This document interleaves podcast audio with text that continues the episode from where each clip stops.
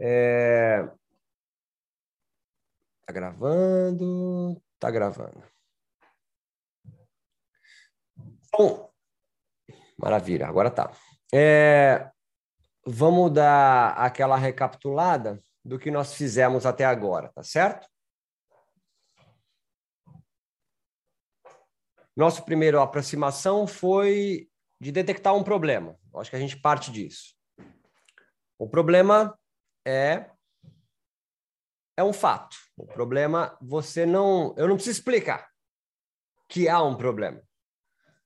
Hoje nós vamos, vamos, vamos discutir, vamos dialogar, vamos debater, vamos criticar e se autocriticar.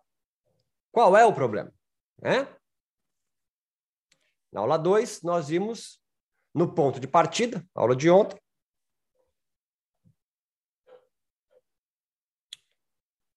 Um processo de yoga que é dialético, que é de encontrar contradições e superar as contradições. Quais? Elas são móveis. A cada tempo histórico do yoga, houve algo a ser superado. Então, nós tínhamos ali Patanjali. Porque a gente não sabe quem é antes, né? Porque a história é contada por quem ganha. E os caras antes de Patanjali perderam. É como a gente tentar entender a história dos Chavantes, esse povo originário do Brasil, Tupinambá, Tupiniquim, em 1900. Não dava, porque os colonizadores ganharam, então eles foram escrevendo a história. E escreve até hoje. Nada contra, Bidu. Eu sei que você não tem culpa disso.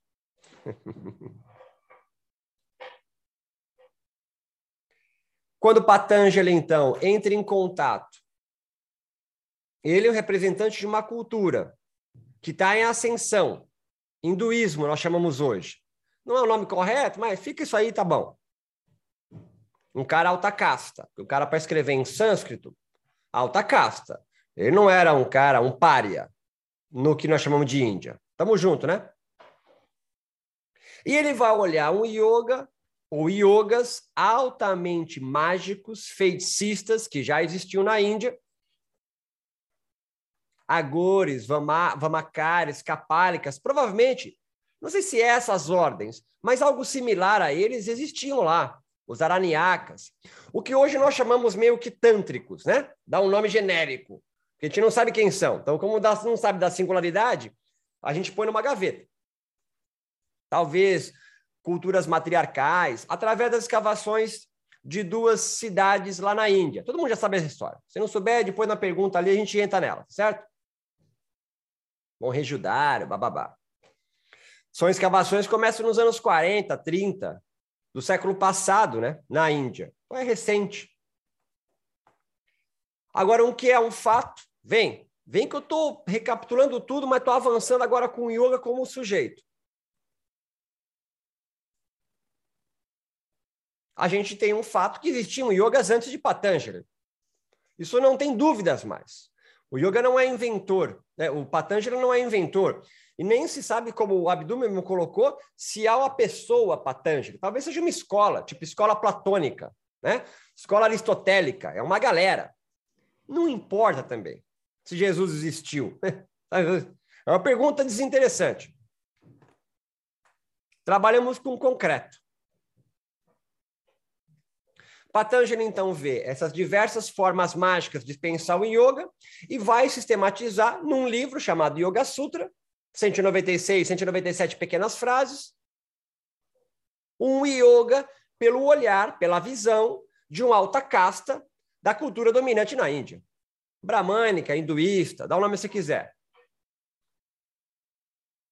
Tanto que ele deixa claro, no terceiro capítulo, tudo o que esses caras fazem. Ele vai chamar de CID. Para quem é da macumba, para quem é da mesa branca, no Brasil, sabe que é mediunidade.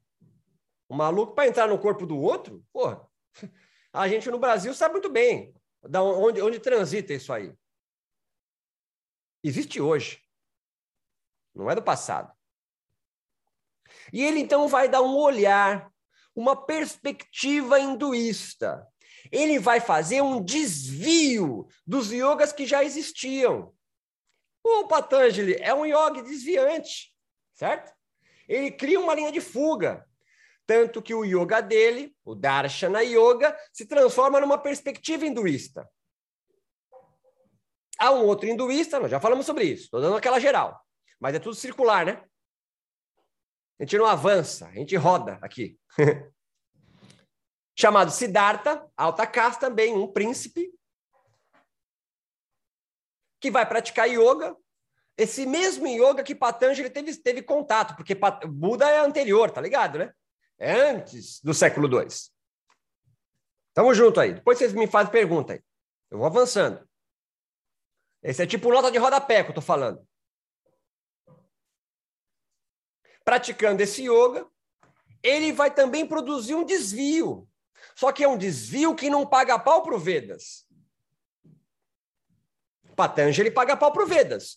Tanto que ele transforma o yoga dele num darshana, num ponto de vista, numa perspectiva do hinduísmo. Existem seis escolas: Mimansa, Yoga, ah, Vedanta.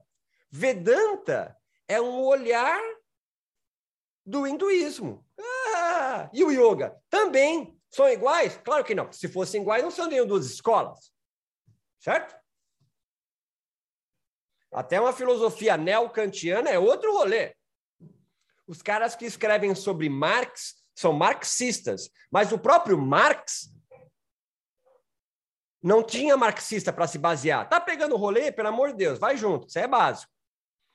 Tanto que a gente chama obras de Marx de marxianas, porque foi escrita por ele e por Engels. Marxista é um cara que leu Marx e fez um rolê um desvio. Não necessariamente o desvio, vem comigo, que essa primeira parte deixa claro, é alguma coisa contra. Patanjali foi a favor, não foi contra. Ele fez um rolê, um novo yoga, dentre tantos que apareciam lá, mas eram povos, então, originários da Índia. e ele era uma cultura dominante. E ele vai criar um outro rolê do yoga. Não é o rolê, é um rolê. Existem vários. Mil anos depois, século XII, uma outra galerinha vai criar mais um desvio. Os Hatha Yogas medievais. E um desvio desse desvio. Você está entendendo o emaranhado? Que são os natas. Os natas é uma ordem religiosa advinda dos Hatha Yogis ordem religiosa dos natas. Há dois grandes nomes aí, Matsyendra e Goraksha. Eram budistas. Tântricos, provavelmente. E vão praticar yoga e vão criar mais um desvio. Você está entendendo que não tem uma árvore?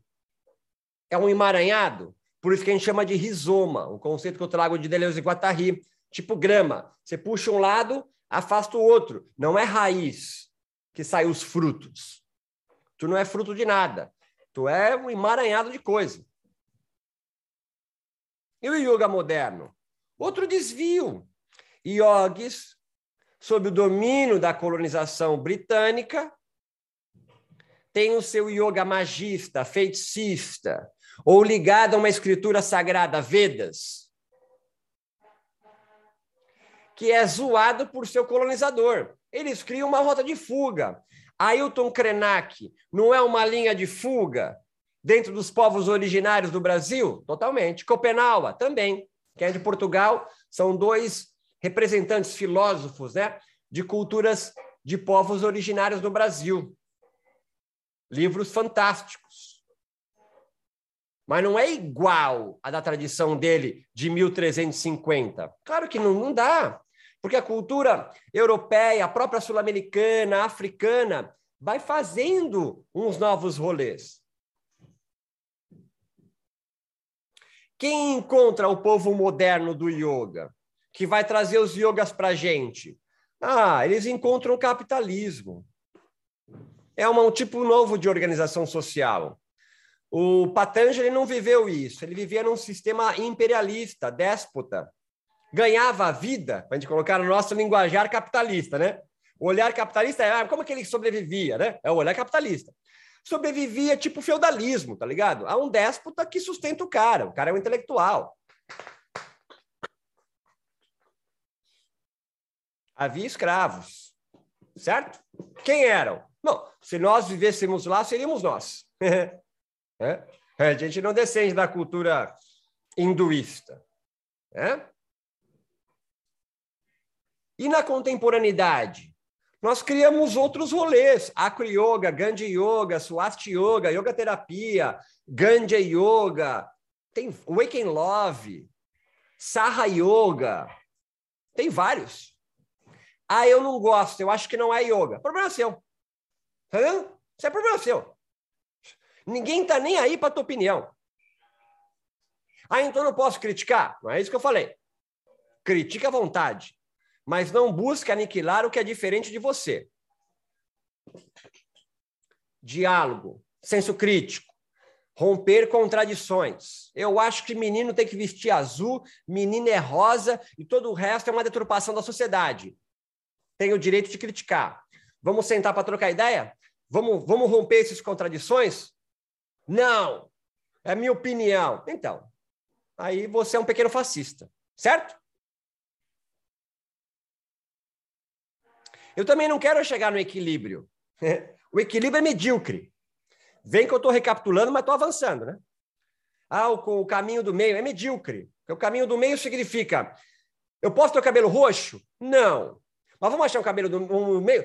Metade roxo e metade preto? Não, eu quero deixar roxo. Entendeu? O caminho do meio é medíocre. O que há é bom senso. É uma cultura bom sensual. Então, nós entendemos que na nossa aula 1 há um problema que nós estamos cansados, a gente não sabe mais para que serve yoga. Mesmo vocês, são pessoas esclarecidas, vocês não vivem isso. Mas o yoga vai perdendo o seu elan.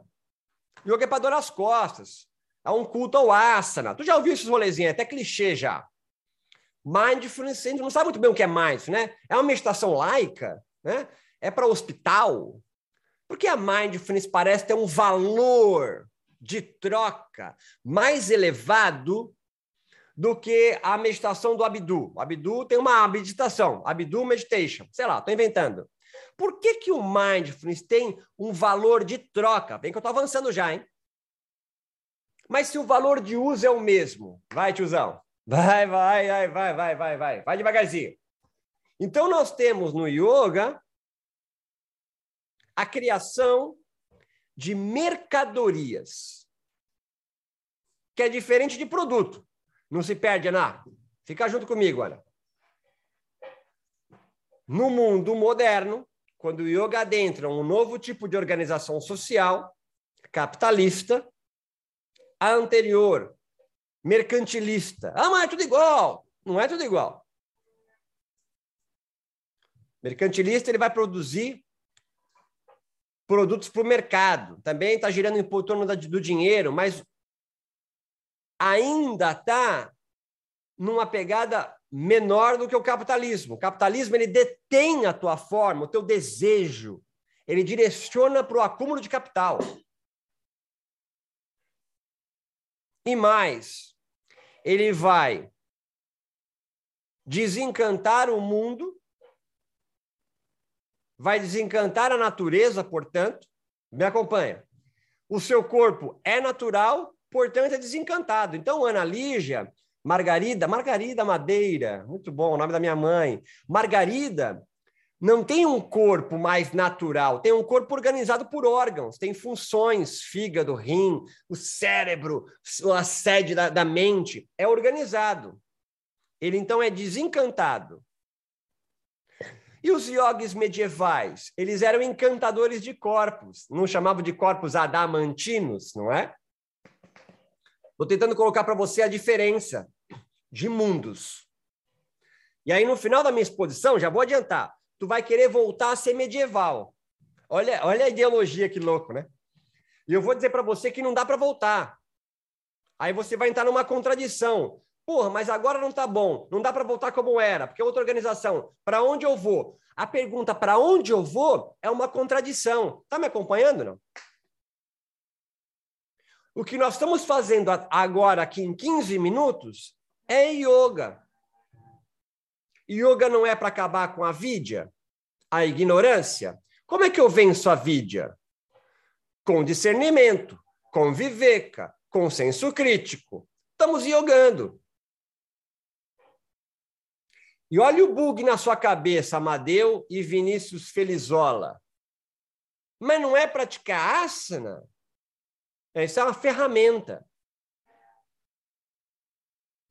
O yoga tá, pode se aproximar muito mais da filosofia ou da religião. E nós? Nós estamos perdidos. Volta para o role da aula 1. Há um não sei o que que eu me perdi. É um problema. O ponto de partida que eu coloquei para vocês na aula de ontem foi que nós entramos num novo tipo de organização social. Você percebe que eu já vou limpando? É dialética. Nós já vamos limpando o rolê. Pô, mas eu me perdi no rolê da meditação, aí do yoga. Então, o yoga como cerne é meditação. E o que é meditar? Abstraindo a ideia de treino. Você fala meditar, você imagina alguém. On, on, on. Isso é uma técnica, isso é uma ferramenta. Eu estou construindo uma cadeira, tu está olhando para o martelo. Então, nós comercializamos não mais um meio de produzir subjetividade yógica. Me acompanha, tio, que eu vou avançar, depois eu volto, que eu vou demais agora. A gente tem cultuado as ferramentas para fazer a cadeira.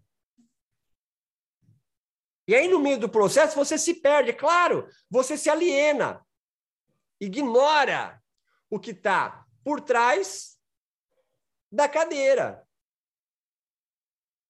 E aí você começa a reificar o produto final. E se perdeu que o yoga é o processo. Vem que você entendeu, mas você não vai conseguir colocar no papel ainda. É isso. Mas já pegou a aula. Precisamos, então, superar essas contradições que se apresentam. Mas as contradições, Mayra Lopes, você nem entende qual é. Por quê? Vem.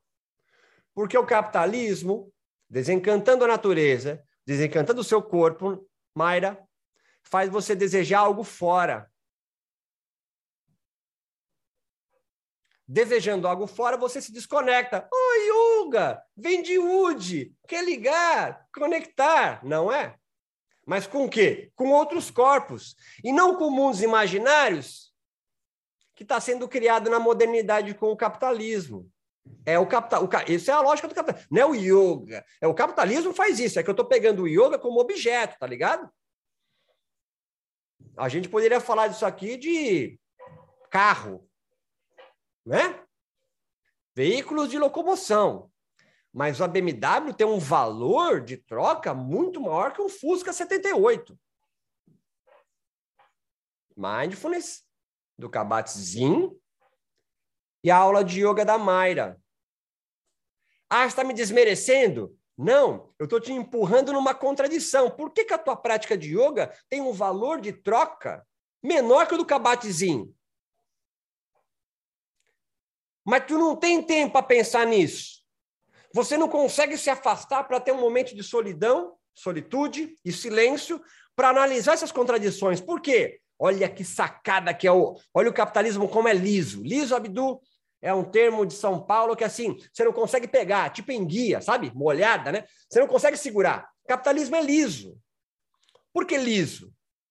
Porque eu extraio tanto da natureza que está desencantada, portanto, seu corpo, uma ira, acaba sendo uma mão de obra proletária, né? E você fica tanto na correria, uma expressão clássica do Brasil também, não sei se Portugal é assim, né? O cara te pergunta: como é que tá a tua vida, Bidu? Tô na correria, malandro, a milhão. É orgulhoso até, porque na correria você não tem tempo para se afastar e analisar o rolê. O que é sindicalizar os siderúrgicos, né, os funcionários da Volkswagen? É fazer eles pararem um pouco, irem para uma reunião e debater. e olha que interessante, o yoga carrega em si isso como a sua essência.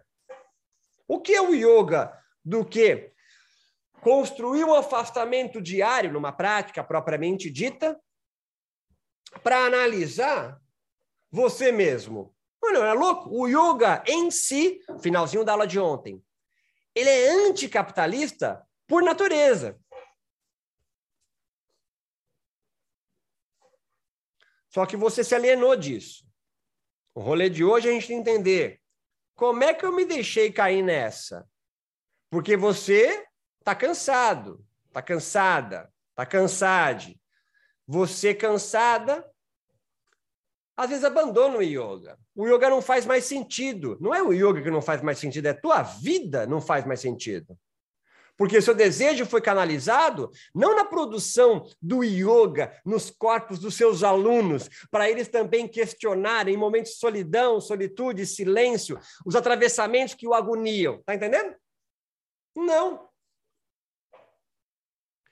Quais são os produtos, né? para a gente ficar na linguagem aqui, entre aspas, iógicos? Os produtos? Ah, aliviar estresse, dor nas costas, sintomas de ansiedade, depressão, aumento do core, né, o abdômen, aumento de alongamento, flexibilidade, força, equilíbrio. Isso é um mal? Não. Irado. Margarida, Marina, se você quiser construir o teu yoga em produzir esses produtos iógicos, irado, cara. O que nós temos aqui no foco não é aniquilar yogas que existem. Me acompanha, porque eu sei que essa é a saída fácil para você. Ah, produtores de yoga, motherfucker, né? Não é tão assim. Olha como o capitalismo é liso. Primeiro você precisa tomar consciência de que produto você produz como um artesão do yoga. Para a gente ficar aqui no rolezinho, para a gente ficar na metáfora, na alegoria. E depois você entender qual é a mercadoria que você vende? Vem que eu sei que bugou. Produto não é igual mercadoria. Palha de aço. Aquele baratinho lá de limpar louça. Portugal acho que nem tem mais isso. Só tem no Brasil o negócio, palha de aço. tem também? É um produto. Ele tem uma função. Né? Arear panela, sei lá. Mas há várias mercadorias palha de aço. Me acompanha que agora você vai entender. O Bombril, olha o bom. muito bom. Se por acaso a televisão não. Ah, nem mais tem televisão na Europa assim, né? Mas você colocava na antena. Mas enfim, isso é coisa dos anos 70. é. A mercadoria Bombril, a mercadoria Ariel, são produtos, são marcas, né? São marcas de palha de aço. E aí você pergunta, por que, que o Bombril ficou tão forte na nossa cabeça no Brasil? Se ela é só mais uma palha de aço, é uma palha de aço especial? Não. Não. Mas esse jogo aliena você. Vai para o yoga. Então, há vários produtos iógicos. irado que Evandro construa um yoga para trabalhar na pedagogia, auxiliar na pedagogia da matemática de crianças de 8 a 10 anos. Sei lá, estou inventando. Não é esse em si o problema. Ah, ele construiu um brand, uma mercadoria de está vendendo. Também não é esse o problema. É você não se ligar quem domina os meios e os modos de produção subjetiva produzindo essas mercadorias. Esse é o primeiro passo. Por exemplo, Ana Lídia deve praticar um yoga, deve ensinar um yoga, talvez, ou pratica, ou ensina, não sei. A maioria daqui são professores ou, ou alunos, mas acho que o aluno vai ter pouco aqui. Quem domina os seus meios de produção iógico Vinícius Felizola? Iyengar? Ashtanga Vinyasa Yoga do Joyce? Yoga Terapia Hermogiano? Suarte do De Rose? Acro Yoga, de não sei quem? Yoga Restaurativo da Mila ou de outros? Quem detém o seu meio e o seu modo de produzir yoga? Esse é o primeiro passo. Você tem que não estar alienado disso. Não, eu pratico, eu sou da linhagem de Kaivalyadama. Eu produzo o yoga de Kuvalayananda, o pai do yoga científico. Irado. Qual o método dele? Aí tem um método dele. Tem um método dele. Há representantes desse método aqui. Que produtos eles produzem com essa mercadoria? Olha, quando eu me formei, eu acho que ainda continua, é bem ligado a... ao físico, né? à educação, mas, sobretudo, numa pegada, numa ligada com a cientificidade, com a ciência. Olha, estou consciente, mas eu não estava consciente disso quando eu me formei. Eu achava que aquele era o yoga. Me acompanha, me acompanha que eu vou amarrando agora. E aí, um formado no Iyengar acha que o Iyengar é o yoga. E é muito melhor do que o do Ashtanga, que é do Joyce, que quase não escreveu nada. Que absurdo falar que é só 1% teoria e 99% prática. Não, eles são yogis modernos, se juntaram com a educação física. Eu li Max Singleton. O yoga mesmo raiz é dos natas. Eu fui para a Índia e fiz uma prática, uma ordem religiosa dos natas. Eu pergunto, qual ordem? Né? Da onde? Porque os natas, então, dominam seus meios e modos de produção. Mas de que lugar da Índia? Ah, de tal lugar, não sei o quê, não sei o quê, não sei o quê. Tem que viajar 10 horas para chegar. Você está entendendo que você está valorizando? É o mindfulness chegando? Não estou criticando o mindfulness, não é isso. Mas é só porque é claro o mindfulness, né? Ele tem um valor de troca gigante. Por quê? Tem a chancela de uma universidade norte-americana.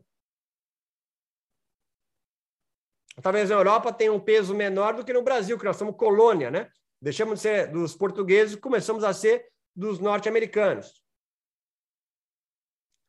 Esse momento agora, tu tá conseguindo concatenar, mas você não sabe muito bem para onde eu vou. É isso. Eu quero agora que aumente o seu grau de reflexão sobre que raios de yoga tu vende. Ah, eu não quero mais vender o yoga, eu quero sair do capitalismo.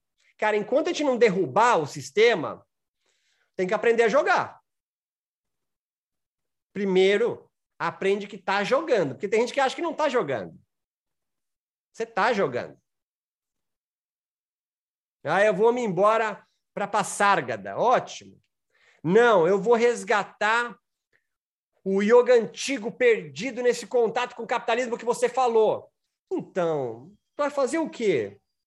Tu vai viver de forma errante pelo Brasil e América Latina, levando o conhecimento do yoga em troca de benefícios da sociedade? Irado. É possível. É possível. Então vai. Né? Eu assim, vai. Então vamos embora. Não, eu vou me formar em coletivos e nós vamos então pagar um. um tô viajando. Um Zoom que é compartilhado por vários professores e aí nós vamos. Irado! Você está entendendo que eu estou estimulando linhas de fuga, desvios? Porque do jeito que está, tu está cansado, cara. E, a, e muitos professores, menos vocês, são pessoas esclarecidas. A Adriana, por exemplo, pessoa esclarecida já sabe quem domina o meio e o modo de produção iógico dela, o produto, alívio de tensão, estresse, dor nas costas, fortalecimento do core, educativo de parada de mão, é, diminuição de ansiedade. Eu trabalho com, com cuidador de paciente de Alzheimer, irado. Irado. Mas, Beto, qual que era o produto dos Hatha Yogis do século XII? Vamos pensar antes do capitalismo chegar, o que, que eles produziam? Autoconhecimento. Ótimo, que legal, eu também produzo isso. Então vamos, vamos tentar nos abstrair do que essa palavra autoconhecimento chama. Autoconhecimento, conhecer a mim mesmo. Ah, perfeito. Quem eu sou?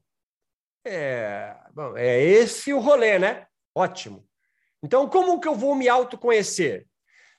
Você está entendendo que essas perguntas necessárias não acontecem? Que na prática mesmo, no dia a dia. Ah, sua aula é muito teórica. Então vamos para a praxis. Quem realmente conduz uma prática de yoga com 20 pessoas numa tela ou presencial, 30, 50, 100, para voltar setas para dentro de si mesmo? É possível que há. Eu acho que há pessoas assim. Mas qual a resposta que a grande maioria dos professores de yoga relatam para mim?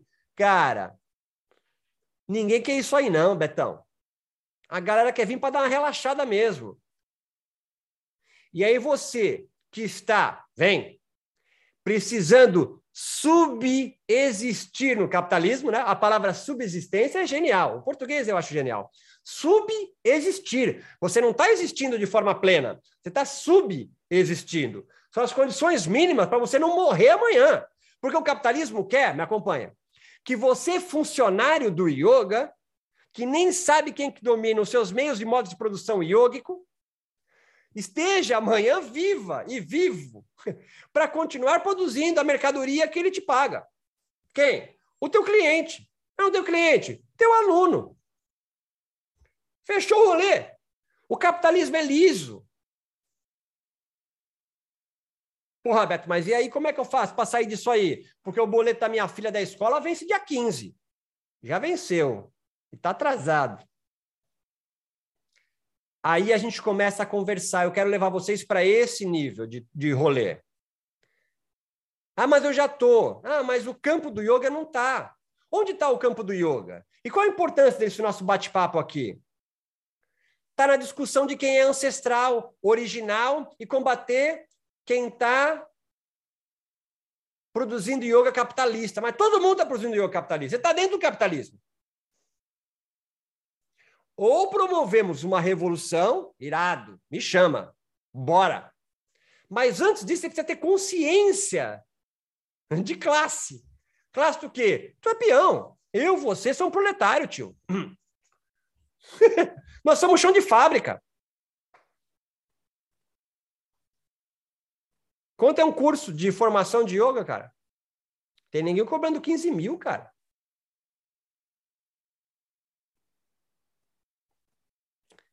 E agora sua cabeça é assim, pá, motherfuckers, 15 mil. Cuidado para não ficar ressentido. Olha como o capitalismo é liso. Criar consciência é compreender aonde está o rolê. E agora, o olhinho da Marina Costa começa a esbugalhar, que eu estou vendo aqui na minha telinha. Olhem para o olho, me brincando ali. Fala assim, porra, para onde eu vou? Exato, essa agonia agora tem nome. Você para então de nomear o inimigo que não é. A galera criando as suas linhas de fuga yógica para subexistir no sistema está tentando fazer o que pode. Mas o sistema não dá tempo dela pensar nem se pratica yoga, o professor. Aí eu faço assim, ah, a maioria de nós faz asanas, né? Para dar aquela relaxada, para dar aquela desopilada, né? Para dar aquela. Oh, que delícia fazer yoga. É, a delícia é assim: tirou a panela de pressão, saiu um pouco da pressão, do vapor, e você está pronto para aguentar mais oito aulas no dia.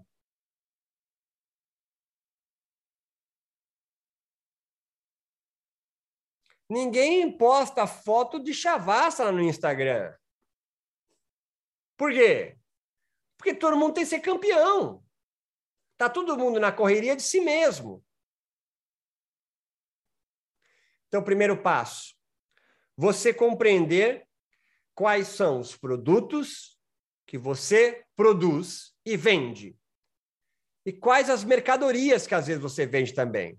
Porque há o artesão que fabrica, artesão entre aspas, a pecinha do iPhone. E há o cara que junta as várias pecinhas, constrói a mercadoria. iPhone é uma mercadoria, não é produto. Produto é um telemóvel. Né? Produto é o telefone. A mercadoria é o iPhone. Isso tem que ficar claro hoje, tá? Isso tem que ficar claro. Tem que sair daqui sabendo que produto você produz ou replica e qual, mercado, qual, eh, qual mercadoria você comercializa.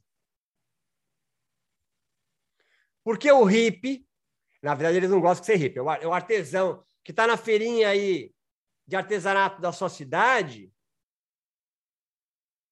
ele é o produtor, cara. Aquele cara que vende abelha, vende abelha, vende mel.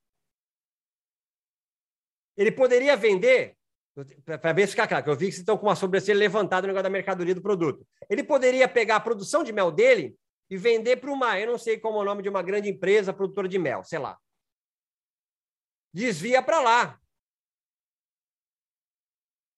E aí você vai, vai comprar, não desse pequeno produtor, mas da grande empresa, que detém os meios e os modos de produção. Eu acho que agora está ficando claro, né? O que eu estou querendo dizer? Eu quero que acabar com os latifúndios, cara. Entendeu? Vamos voltar para a permacultura. Mas tu nem sabe quem é os donos dos meios e modos de produção. É preciso pensar sobre isso. E pensar sobre isso, olha só que interessante. Temos aqui 100 pessoas inscritas e 15 ao vivo. Por quê? Os outros estão na correria. Eu não estou criticando, no sentido pejorativo. É só para a gente pensar sobre. Não consegue reservar uma hora do tempo para refletir sobre si mesmo. Talvez se eu estivesse ensinando, me acompanha, mais uma ferramenta hã? Educativo do Trikonasana. Como construir o Trikonasanas em vários corpos. Hã? Não tem uma chamada boa? Teria mais gente. Absolutamente alienado dos meios e modos de produção, não sabe o que é o que produz e não sabe o que vende como mercadoria, se entretém com a ferramenta. Estou apontando para a lua e olha para o meu dedo.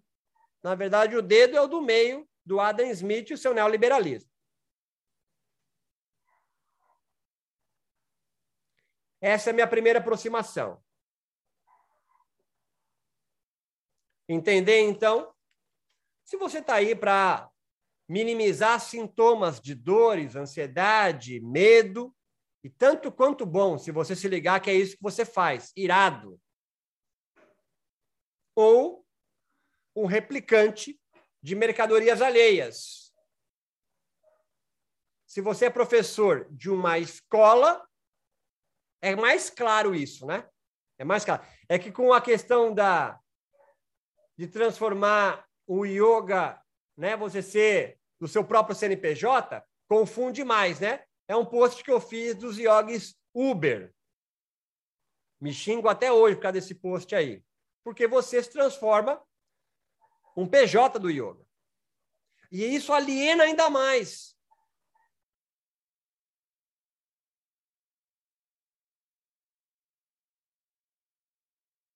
O modo de produção capitalista ele é altamente dinâmico, mas necessariamente, como diz Zé Paulo Neto, marcado por crises. Ele se alimenta das crises. Tu tá numa crise agora. O yoga está em crise. Mas o capitalismo se alimenta dessas crises. E dois, o seu desenvolvimento, o capitalismo como um organismo, ele é necessariamente marcado por concentração e centralização do poder. Essa parte eu entendi, mas ela é fácil. Quando você fala que é professor de yoga, qual é a segunda pergunta que vem em seguida? Se o cara tiver um pouquinho de noção do campo do yoga, qual é? Em outras palavras, qual é a marca da sua bolsa? Certo? Porque um saco de lixo e a Louis Vuitton tem o mesmo valor de uso, mas é infinito o valor de troca Louis Vuitton. Tá me acompanhando não? Ah, eu comercializo Louis Vuitton. Irado. Tu já tem consciência, massa. É irado. Não é para acabar com Louis Vuitton. Porque, mesmo que tu queira, tu não vai conseguir. Não é por aí. Como é que te fura isso aí, então? Cria uma fresta. Saberes de fresta, como diz Simas. Aumentando a consciência né, de nós, professores. É esse bate-papo. Esse bate-papo para isso, aumentar a consciência. E aí você vai entrar numa sinuca. Todo mundo vai entrar numa sinuca. Que a gente chama de contradição. Porra, qual é a contradição? A mais óbvia. Me liguei, você está aqui, você se ligou mais ou menos. Porque não é qualquer um que está aqui, não é porque são elevados espiritualmente. É que a angústia em vocês talvez seja maior, né? E como a minha. A contradição qual é? Porra, não gosto do que eu estou fazendo. O yoga, para mim, perdeu o sentido. Me desencantei com um mestre, com um professor, com uma linhagem que eu percebi que é uma igreja. Estou inventando, estou colocando coisas que são reais. Não estou imaginando. Estou pensando em várias possibilidades. Trabalho igual um filho da mãe e não consigo pagar minhas contas com o yoga. Estou pensando em sair fora. Contradição. E aí você tem que criar uma linha de fuga, uma rota de fuga. Qual é a linha de fuga que o capitalismo oferece para você? Vê os cursos aí. Os cursos de formação para ser professor de yoga já abriu esse nicho já. Marketing. É o mal marketing? Não. Não tem nem bem nem mal. Aqui não tem dualismo. Só que você começa a pensar, Marina e Evandro, cara, qual é o nicho do yoga que eu vou me focar? Hã? Qual é a especialidade que eu vou? Para criança? Para não sei o quê? Você se começa a alienar. Alienar do quê? Do propósito. Do quê? Do yoga, porra! Do quê? Estou falando só do yoga? É desalienação. E você está se alienando. É um emaranhado. Então, que aula que eu vou dar de yoga? Só tem uma. A que promove a desalienação. Ah, caralho! Se você vai usar uma ferramenta, um, um martelo, um pé de cabra, uma chave de fenda, asana, cria, mudra, né? Para quem não está pegando rolê ainda, está pegando pela mão. Foda-se. Junte as ferramentas que você quiser. Ou copie de alguns que já tem pronto. Eu adoro Ashtanga. E existe uma maquinaria astangueira, ou astanguística, que já existe. Eu adoro, eu acho irado. Mas tem dia que eu tô cansado. Eu vou para onde?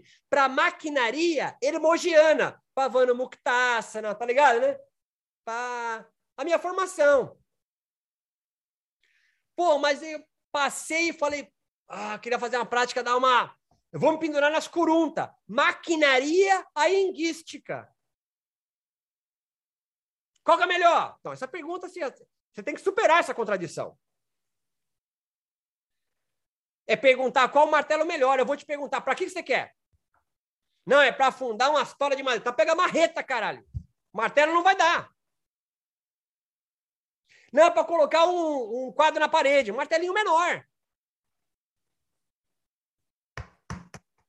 Aí vocês ficam brigando por martelo. E esquece da cadeira. A cadeira fica torta no final. Estou me esmerando para ser pedagógico aqui. Pelo amor de Deus, hein? Então, o yoga se desenvolve necessariamente produzindo crises. Essas contradições. Segundo, porque ele, ela, ela aliena você. Segundo, ele necessariamente implica, para sobreviver, o capitalismo, concentração e centralização do capital, seja simbólico ou em espécie. Eu não vou ficar citando o nome aqui, que depois as pessoas ficam bravas comigo. Às vezes você é devota esse lugar, você fica bravo comigo. Mas há igrejas, organizações, instituições do yoga, métodos, que tentam trazer para si, concentrando para si e centralizando no seu mestre, no seu livro, hum, na sua instituição, onde reside o yoga. Então, o capitalismo sobrevive disso, de que alguns busquem concentrar e centralizar o acúmulo de capital simbólico, tipo mindfulness. Você não paga para o cabatezinho nada. Mas quando alguém e fala, o mindfulness é irado. Sei lá. E é irado também, é irado. É só, mais, só que é mais um produto. Mas reificado com mercadoria. Tô, tô, tô, tô, tô falando a mesma coisa, hein? E terceiro, tanto mais cresce, quanto mais potencializa a criação de mais capital. Ah, o cara montou uma escola EAD de yoga. O nicho dele é yoga, um curso de formação de oito minutos. Estou inventando, mas tem. Hein? É, tá achando loucura, né? Mas tem.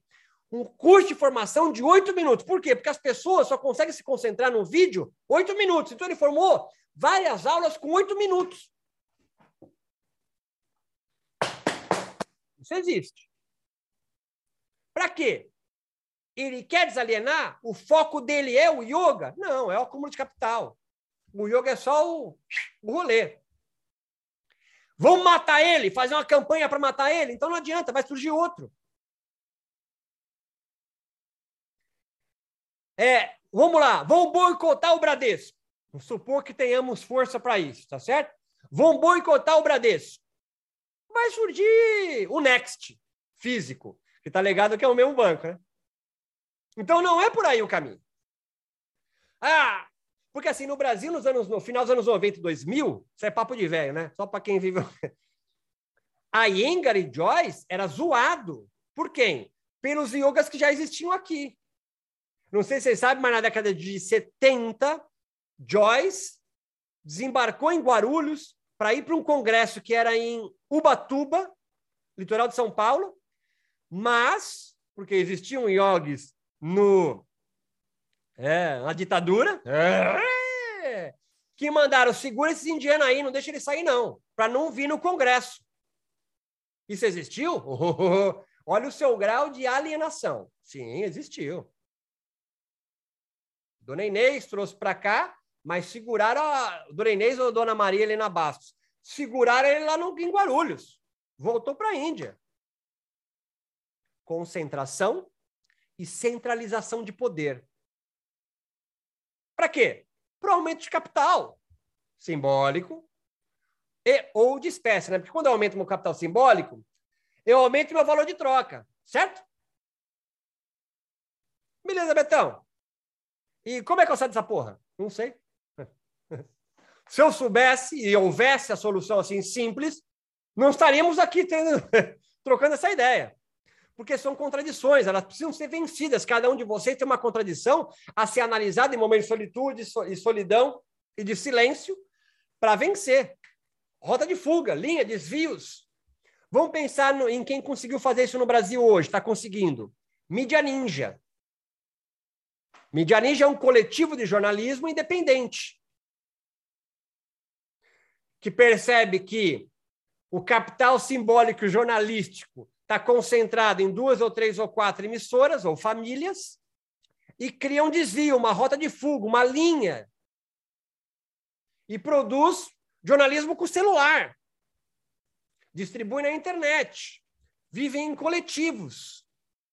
Você, se quiser, Margarida Madeira pode ser uma jornalista da Ninja. Não, Ninja, eu acho o nome esse nome. Tá ligado, né? Ninja, né? Mídia Ninja. E você produz, se filia a eles. É, de onde vem o dinheiro? Ah, eles têm o rolê deles, cara. Linhas de financiamento. Eles. Aí tem, tem vários rolês. Eles podem fazer tipo, eles fazem tipo festival de dança ou de arte. Os ingressos são distribuídos nos coletivos mídia ninja que existem no Brasil. Não é louco isso? E você? Você é um pequeno neoliberal, com certeza, vive sozinho na sua casa, com uma câmerazinha se matando de dar aula, certo? E o teu sonho, olha o sonho que é ter uma grande escola de yoga, não é? Tudo o capitalismo quer.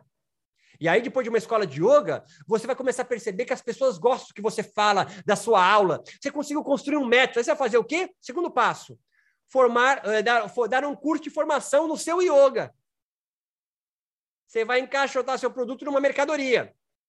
E o terceiro passo? Fazer excursões. Você começa a vender. Vende livro, faz peregrinação para a Índia na casa do seu mestre. Isso é um mal? Não. Mas você agora está ligada. É só isso. E ligado. Aí eu não vou fazer esse tripé. Faz, cara. Eu não tenho uma escola AD? Tá. É uma rota de fuga? Olha, meu amigo, se não fosse rota de fuga, teria 100 aqui. Tem 14. Né? Eu fiz uma escola com 26, 27 cursos por 50 pila por mês. As pessoas nem entendem o que eu estou falando. Olha, olha o grau de alienação que a pessoa fala, mas é 50 por curso? Não é. 50 qualquer curso. Mas se não quiser mais, para de pagar. Mas tu não perde aí? Ninguém pergunta isso, mas é isso que vem na cabeça, né? Mas você não perde dinheiro? É. Poderia vender cada curso por um pau e meio, mas eu ia gastar tanta energia no marketing que eu ia desanimar. Está entendendo para onde você vai, não? Eu não quero perder o tesão de construir curso, porque é o que me alimenta. Está conseguindo subsistir? Estou conseguindo subsistir. Estou. Qual é o teu sonho? Cara, que mais retardado como eu junte fazendo mais viagem doida como essa. Igual você? É, quer fazer, faz. Mas é só uma roda de fuga essa. Porque se você começar a me imitar, você está imitando minha mercadoria. É o oposto que eu estou falando.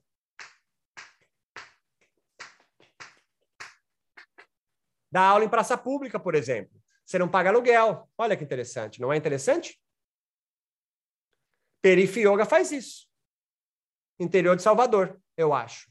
Cajazeiras, eu não sei onde é, não conheço muito bem, é, tirando Salvador. Acho que é um bairro afastado de Salvador, eu acho. Praça pública, não paga aluguel. E as pessoas? Ah, paga mensalidade, claro. Não é contra o dinheiro, porque nós estamos no sistema. Enquanto esse sistema não cair, tem que aprender a jogar nele. Ou você a, a, joga se assujeitando ou cria uma linha de fuga, senão você vai ser axiomatizado, é como diz Deleuze Guattari. Vai, vai, o, o transforma você numa mercadoria.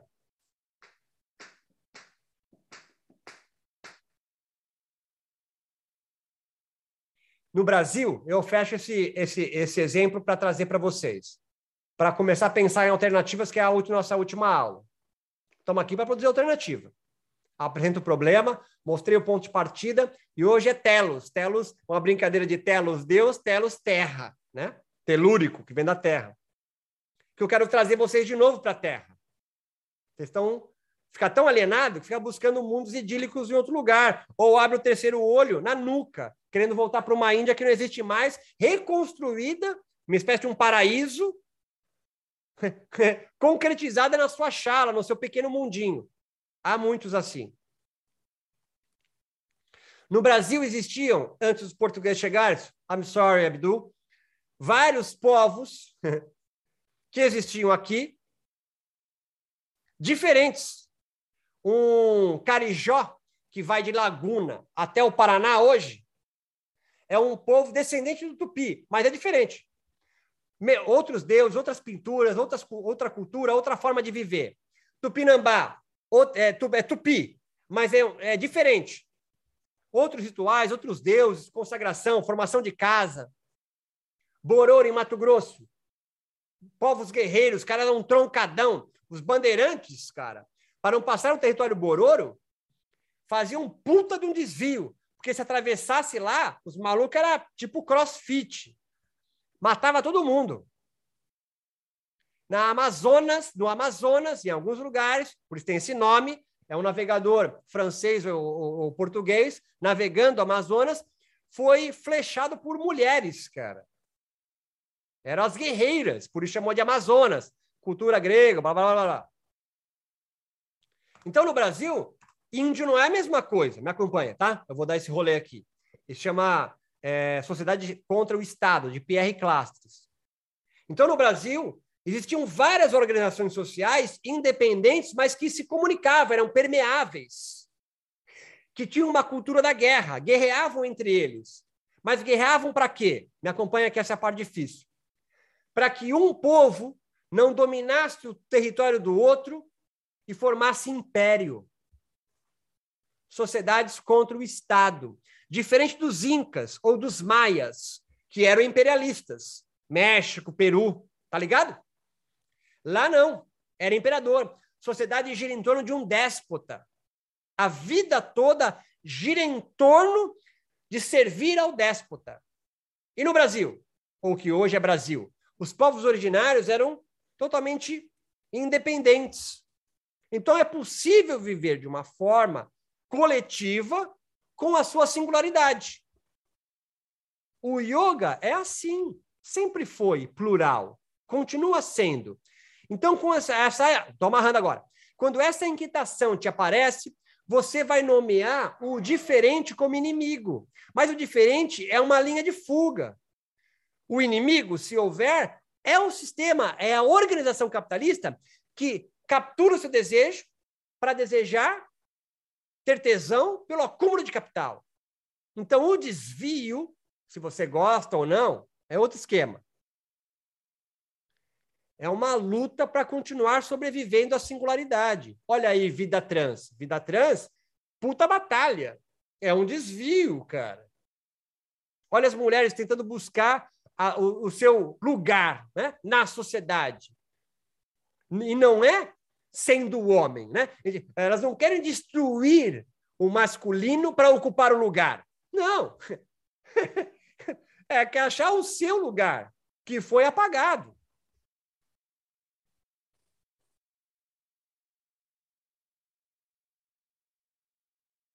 Conviver com o diferente se reflete também no campo do yoga. E aniquilar o diferente. Porque entenda, eu sei que agora você vai falar assim: ah, mas tem um monte de yoga. Tem um monte de mercadoria, mas tem, o produto é o mesmo. Acho que ficou claro, né? A aula de ontem a gente falou bastante sobre isso. Há várias mercadorias yogicas, mas produtos são poucos. A maioria da galera está na pegada terapêutica, certo? E aí gosta de se aproximar da ciência, porque a ciência dá uma chancela de verdade. Tem artigo científico, tem tabela da Excel, blá. A ciência provou que X%, blá. coisas assim. E é o que eu dou mais aula, né? eu sou um dos responsáveis disso. se esse curso, se esse webinário aqui fosse a neurofisiologia da meditação, tá lotado.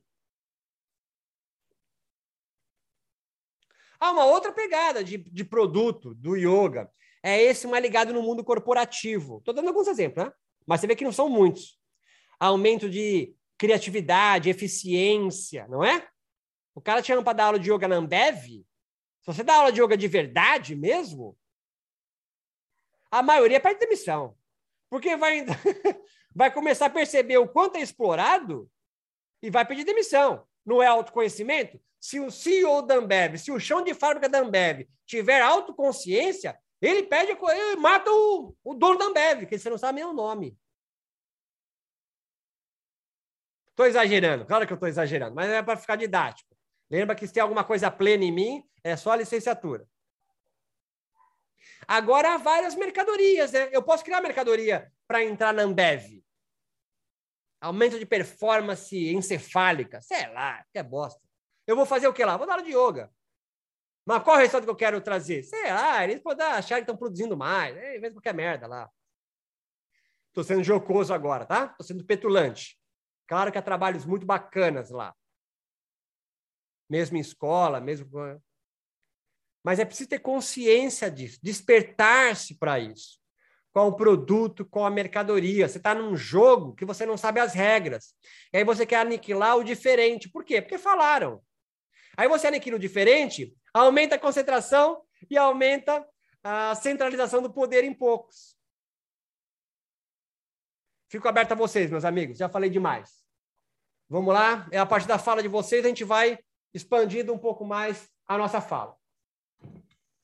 Só abrir o microfone, abrir seu coração, dar sua testemunha.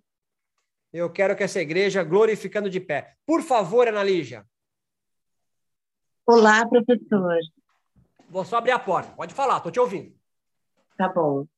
É, eu estou apaixonada pelas aulas, pela informação que eu venho recebendo aqui, com esse conhecimento, realmente está me trazendo muitos esclarecimentos.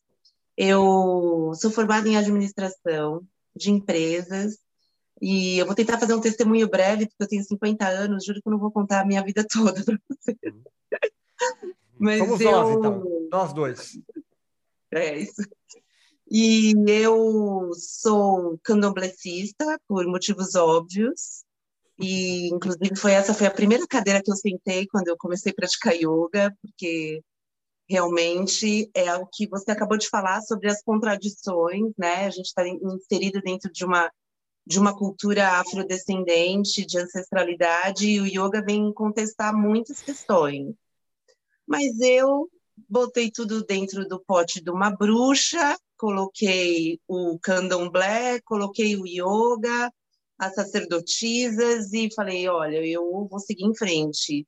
Não tem condição de eu abandonar uma pessoa que eu sou para começar a ser outra pessoa. Também não faz sentido nenhum eu deixar de, de cultuar a minha ancestralidade para cultuar a ancestralidade de outras pessoas. Então, essa foi a primeira coisa que eu me defini. tenho a mesma formação que você, fiz essa formação, é, que foi super legal, chegou num momento assim bom para mim de abertura de conhecimento, porque eu era só praticante e fui fazer o curso para autoconhecimento e acabei me tornando professora de yoga.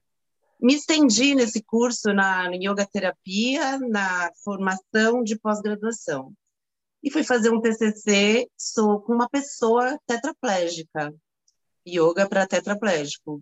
Claro que eu fui super desmotivada, inclusive, a fazer esse trabalho, porque eu não sou da área da saúde, não sou professora de educação física, mas foi um trabalho super bacana para a pessoa que eu fiz esse trabalho, assim. E isso me trouxe, assim, uma situação muito empática em relação às pessoas, porque, é claro, a perspectiva de você dar aula para uma pessoa tetraplégica é zero, mas essa pessoa, ela mexia daqui para cima, ela mexia braço, ela mexia cabeça e ela ficava amarrada na cadeira. E as práticas durante esses seis meses, eu fiz, inclusive, eu tive até que fazer uns questionários para poder apresentar o TCC. Ele, ele ficou muito mais confiante em fazer movimentos simples, tipo de abaixar assim na cadeira para pegar uma coisa que caiu no chão, que ele precisava de uma pessoa para fazer isso. E ele descobriu essa liberdade. Então, claro que não foi um milagre dentro do corpo dele que aconteceu. Foi a mente dele que permitiu que ele experimentasse alguma coisa diferente ali. E eu saquei isso e fui levando esse meu caminho, fui fazer yoga no leito no Emílio Ribas. E chegou a pandemia. Quando chegou a pandemia, o mundo acabou. Eu não tinha mais aluno de yoga, o yoga no leito acabou e eu fiquei aqui observando o que estava acontecendo com as pessoas na internet. E eu, assim, me deparei com uma situação que é isso mesmo que você falou hoje, Roberto, sobre essa questão de que tem muito, muita mercadoria no mercado, muita mercadoria, as pessoas estão oferecendo no mercado mesmo, no mercado. No mercado. Inclusive, eu fiquei, assim, até uma questão, assim, que eu até, é quase um desabafo, porque é um testemunho. Eu, eu cheguei a ficar num nível de, de indignação com as pessoas que me fizeram que eu participei dessa formação, porque, olha, o que você falou hoje, uma conclusão óbvia. Eu fiz um curso de formação de seis meses, paguei 420 por mês para fazer a formação. Depois eu me empolguei, resolvi fazer esse curso de mais 160 horas de yoga terapia, mais 400 e pouco, ou seja, investi aí quase 6 mil para poder fazer uma formação, para poder pelo menos ter credibilidade para você começar a dar aula.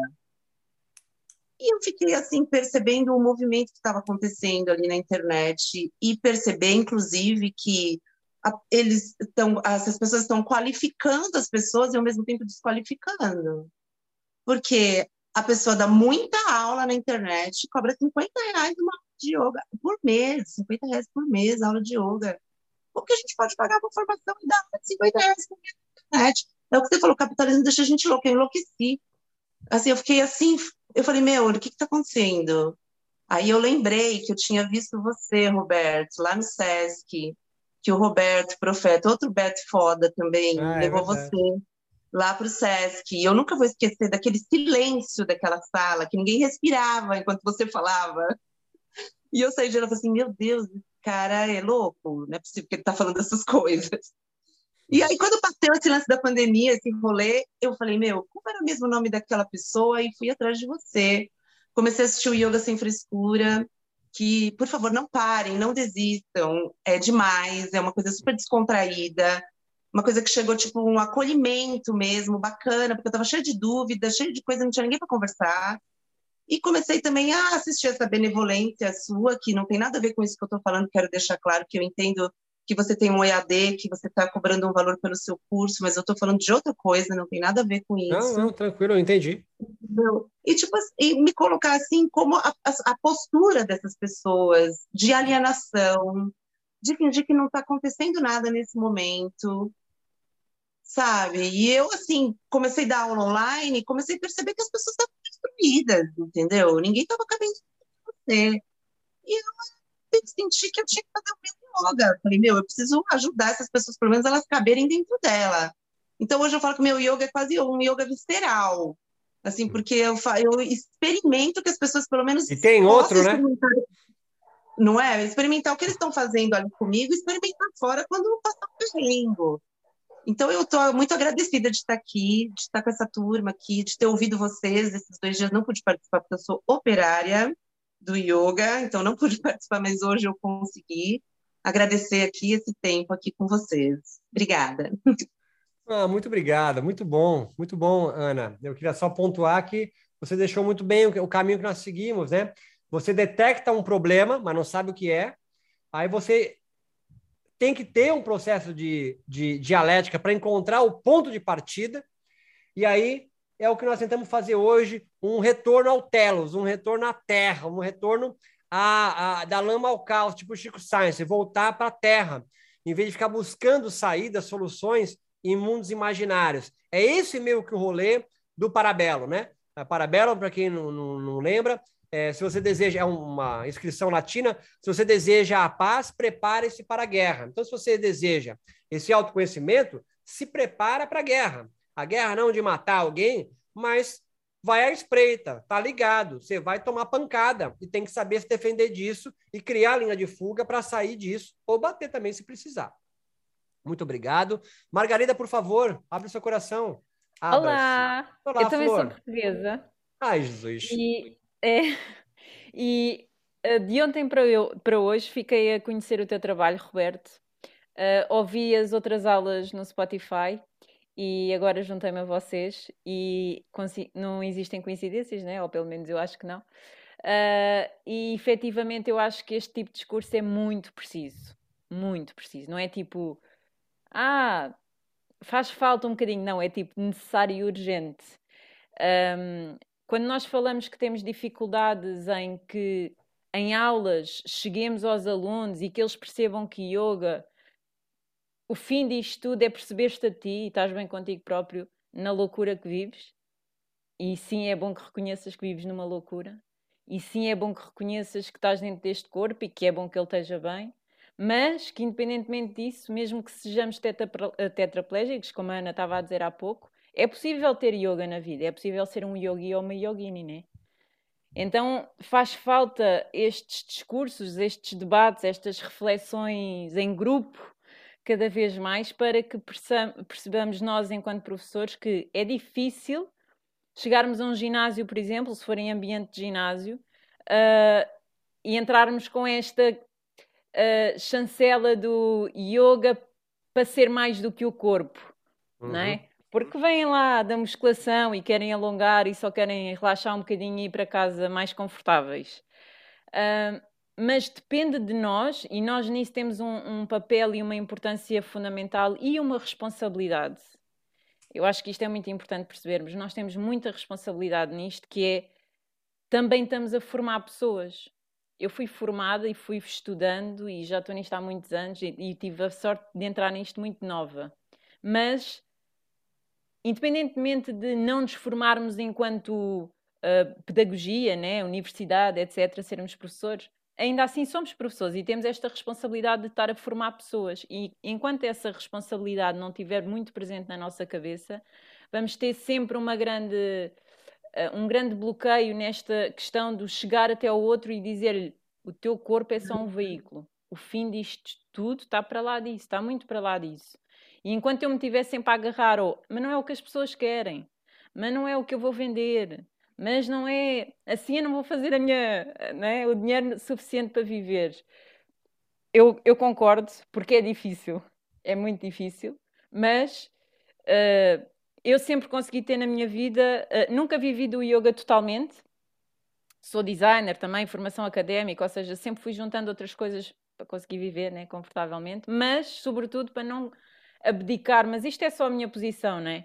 Para não abdicar desta postura que eu tenho, porque eu já sei que vou ter menos alunos, porque vou dizer o que eu quero dizer. Um, e preferi fazer assim para conseguir chegar a quem tiver que chegar da forma mais genuína que eu acho que posso fazer isto. Então, cada um vai, obviamente, decidir aquilo que é possível ou não para si fazer, e ir fazendo, e ir testando, e ir vendo até onde é que os vossos alunos conseguem ouvir. Um, porque se nós formos dizendo, vamos abrindo portas. É? E eu vou dizendo uma semana, duas semanas, e aquele aluno, entretanto, já ouviu aquilo durante três meses, e já fica mais fácil de perceber que ok, isto de de levar do tapete para a vida é mesmo verdade e efetivo, não é só fantasia, porque às vezes fala-se do, e fala-se muito hoje em dia, do yoga é mais do que o tapete, né? É, é uma postura é um clichê vida, já, né? Mas depois não se explica como. Uhum. E vais para a aula e estás só a suar, e estás só em chaturanga, e estás só em Ujjayi que parece que está um tremor de terra dentro da garganta, que já nem é calmo, né? tudo uma intensidade que, que dói quase, e, e sais para fora, e se não, se não houver alguém a guiar essa lógica, esse match de, ok, pensamento com aquilo que foi apreendido, não chegamos lá, acho eu, ou é mais difícil chegarmos. Então, lá está, é, é largarmos um bocadinho este medo do não é o que as pessoas querem, irmos fazendo devagarinho, com jogo de cintura, percebendo aquilo que conseguimos ir inserindo e irmos mais profundo nas pessoas, porque se as, tenho tantos alunos que às vezes aparecem super entusiasmados, ah, eu quero fazer isto, isto, isto, isto, e ficam dois meses. Porque saem do relaxamento a quererem se divorciar, ou a querer sair do trabalho, ou lá está, né? É, yoga faz isso. E agora? Há pessoas que não querem estar ali, está tudo bem. Mas para as pessoas que querem, nós também não podemos ser castradores da, da, da verdade mais profunda e daquilo para que o yoga foi inventado, que é para te perceberes, tens uma ferramenta para te perceberes a ti e aquilo que te rodeia, sem muito fantasias. Bom, muito bom. E pronto. E queria deixar aqui o meu agradecimento, porque isto é, é muito importante. Muito. Ah, Obrigada. Eu, eu adoro. Eu já falei isso na outra aula lá, mas eu sei que os portugueses, sobretudo os portugueses, ficam bravos quando eu falo isso, mas eu ouço vocês, eu vejo a minha avó, tem um, há um carinho na, na, na, na, na, no jeito de vocês falarem, é, o, as vogais todas fechadinhas, né? A gente fala tudo aberto, vocês fazem tudo fechadinho, é do Roberto, Roberto, é de, tem outro nome aí em Portugal. Então, muito obrigado pela presença. Para quem é Roberto, do Brasil. Vou interromper só para, só para terminar a, a minha intervenção. Uh, vocês no Brasil, a Ana estava a dizer de, do valor, né? Isto do valor é sempre uma coisa, uma equação um bocado estranha. Mas na, na América Latina se vive. Uh, a questão do valor muito baixo pelas coisas, aqui vive-se o oposto, né? estamos na Europa e tudo é diamante. Então também o yoga não deixa de ser isso, e eu acho que, que por vezes nos colocamos também num patamar uh, que fica difícil de mais pessoas chegarem até nós e usufruírem deste, desta valia que é, que é o yoga. Então, Perfeito. nós, em termos de, de monetariamente falando, estamos em pontos opostos, mas eu acho que ambos têm que ser talvez ajustados, não é? Para serem Muito justos. Bom. Perfeito. É, obrigado. Para quem é do Brasil, ginásio em Portugal é academia nosso, tá? Ela colocou uma coisa interessante que eu vi aqui, assim, que é, é, tanto lá na Europa quanto aqui no Brasil, você percebe que os problemas é, são os giram em torno é, de forma muito similar também, claro. E aqui também é um nicho que trouxe uma galera que está meio afim a ideias mais é, é, revolucionárias também. Mas é bacana porque é, ela colocou algo interessante, então furar esses yogas capitalísticos, né, que visam apenas o acúmulo de capital, né? Não é que gente, ninguém quer ficar pobre, né? Não é isso, mas a gente quer a distribuição para que não se feitice, né? De, vem do português, de feitiço, né? Não se enfeitice é, mercadorias do yoga. E voltemos a nos reencantar com os yogas mesmo, né? Com o yoga, com os corpos, tá? Abdu, por favor, para mantermos aí a nossa pronúncia correta ah, do português. Portugal está a dominar, atenção pessoal, convidem amigos rapidamente. Nós começamos com dois, já vamos em três e vai, vai avançar, eu garanto. É. Temos que ser no final, não esqueçam. Muito bom. ok, uh, complementando um pouco, dando algumas ideias que podem não fazer sentido. A minha amiga Ana Lígia, quando fala de acrescentar ao seu caldeirão as sacerdotisas, se alguma vez lhe disser, concordo plenamente que inventou o seu yoga, apoio, vamos inventar mais yogas, yoga é plural e rinsomático, mas se alguma vez lhe falarem de antiguidade, isso não é yoga, basta procurar eh, no Google Mahavidyas, e também tem lá um conjunto de malucos que praticavam yoga e punham um monte de deuses e deusas e shaktis e shivas e, e mais um, um milhão de coisas do tantra e outros que pode fazer uma ponte para garantir alguma narrativa. Pegando nesse gancho, garantir narrativas é fundamental. Uma das diferenças que eu vejo, que pode estar certo ou não, é que o yoga que mantém a sua narrativa com a autoridade, por exemplo, o professor eh, falou do mindfulness, que tem Harvard por trás, tem Oxford por trás e cada vez a academia, que é a universidade, está a apoiar cada vez mais, vai ser muito diferente de um yoga para tetraplégico, para amputado, para pessoa que tem dificuldade de expressão. Porquê? Porque não há uma narrativa. Portanto, fica o convite para todos Criem a vossa narrativa para autenticar o vosso yoga, porque se estamos a preparar-nos para ir, não para uma guerra, mas para uma pescaria, para ir para a agricultura, que também é preciso esforço e também preparação, então falem com o professor para procurar essa narrativa a nível de brincadeira. Uh, Patabi Joyce escreve, entre outros documentos, o Yoga Mala, que fala sobre Surya Namaskara A, Surina Mascara B e está feito. Não tem lá mais nada. Portanto, se quiserem, podem basear aí e dizer que são astangueiros. Está perfeito. Fazendo uma brincadeira, novamente na aula 1, eu sou muito burro, eu estou sempre aí para trás. Quando o professor falar sobre problema, talvez possa fazer sentido falar em Maslow, Abraham Maslow, a pirâmide das necessidades. Mas num contexto de yoga, como é que seria? É uma ideia, pode haver outras, podem complementar ou mandar fora, não importa. Então, a primeira ideia seria a pessoa que não consegue estar parado porque tem dor, yoga de terapia, dor em qualquer nível. Então, yoga de terapia tem um objetivo de terapia. Um segundo ponto seria o yoga já passou da terapia para o empoderamento. Pode ser mulher, homem, outro, etc., feminismo, machismo, o que quiserem. Empoderamento, portanto, a pessoa já não tem uma dor física, barra emocional, barra mental, mas tem uma dor existencial. A pessoa, hum, preciso de ganhar o meu poder, o que nós no Brasil chamamos o tesão, que em Portugal é outra coisa, mas todos me perdoam porque ninguém é de cá. Um terceiro ponto pode ser o, o, yoga Zen Businessman, que adoro os meus colegas americanos, yoga da produtividade. Digam o que disserem, se alguma vez forem fazer corporate yoga, yoga empresas, vocês vão vender sempre uma ideia vocês vão produzir mais e melhor. Exemplo, Google. Se forem fazer yoga no Google, podem dar o que quiserem, mas no fim as pessoas têm que produzir mais. Como? Basta relaxar, é simples. Já agora dou o truque, que o Beto já disse várias vezes, mas vamos repetir mais uma vez: o truque é Samadhi. Se a vossa prática atingir Samadhi, como é que isso faz? Pergunta ao professor, não tem nada a ver com isso. Vocês conseguem, de alguma forma, manter o vosso vaso sem quebrar e aos poucos vai rachando. Vai demorar algum tempo, mas não explode logo, não é dinamite. Vai rachando devagar. E o quarto, aí sim, poderíamos falar de um yoga com Y maiúsculo ou I maiúsculo ou outra coisa, que seria o yoga do autoconhecimento. Porque, voltando novamente ao exemplo de Maslow, procurar autoconhecimento quando uma pessoa tem fome, ou quando tem dor, ou quando não sabe que é capaz de ter autoconhecimento, pode ser muito complicado. Pronto, era só isso. Obrigado. Ah, o exemplo da cadeira está bestial. Fogo, esse exemplo está maravilhoso.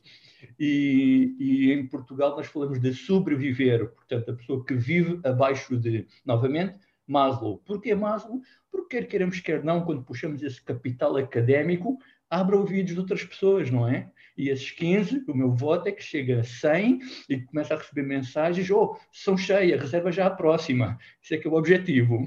Muito bom, Abdu, muito bom. Abdu sempre com as intervenções pontuais, ele é um observador da aula, né? Ele acabou de, de operacionalizar um método novo, uma praxis de yoga, né? Catalogizando tudo. Muito bom, bem, muito bacana, Abdu, suas intervenções.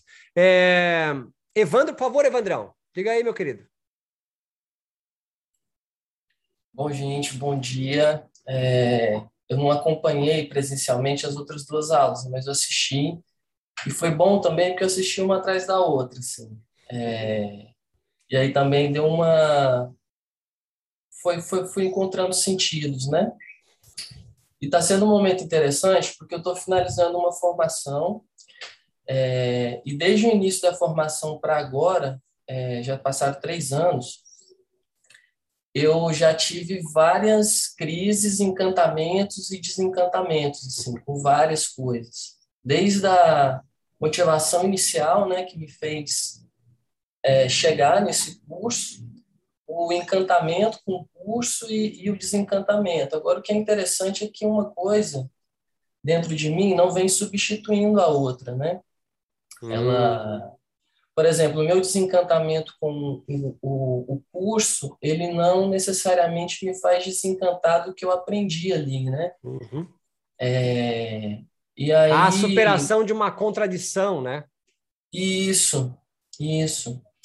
E talvez pelo meu, meu, meu professor, né, pelo meu, meu curso, ele ter uma, uma, uma compreensão assim também é, a partir da sensação, né? Esse uhum. curso ele se propõe a, a ser um yoga a partir da sensação. Eu vejo muitas conexões com o que você, Roberto, traz aqui para gente. É, mas ao mesmo tempo eu não tenho uma vivência do yoga. Eu, eu falo de Feira de Santana na Bahia. Eu não tenho uma, uma vivência no yoga anterior a esses três anos. Eu não conhecia gente que praticava, eu não lia texto, eu não seguia ninguém. Eu, eu era indiferente ao yoga. E aí, cara, quando eu comecei a entrar, eu fui percebendo essa coisa da igreja, né?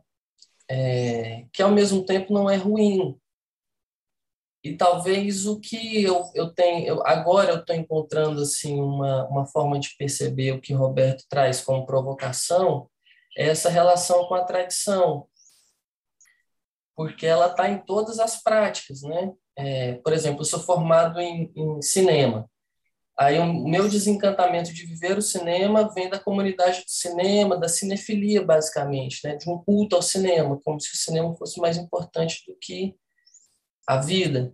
Aí isso foi me desencantando um pouco, dentre outras coisas, né? A capoeira é a mesma coisa. Se eu treino com o mestre, não posso treinar com outro.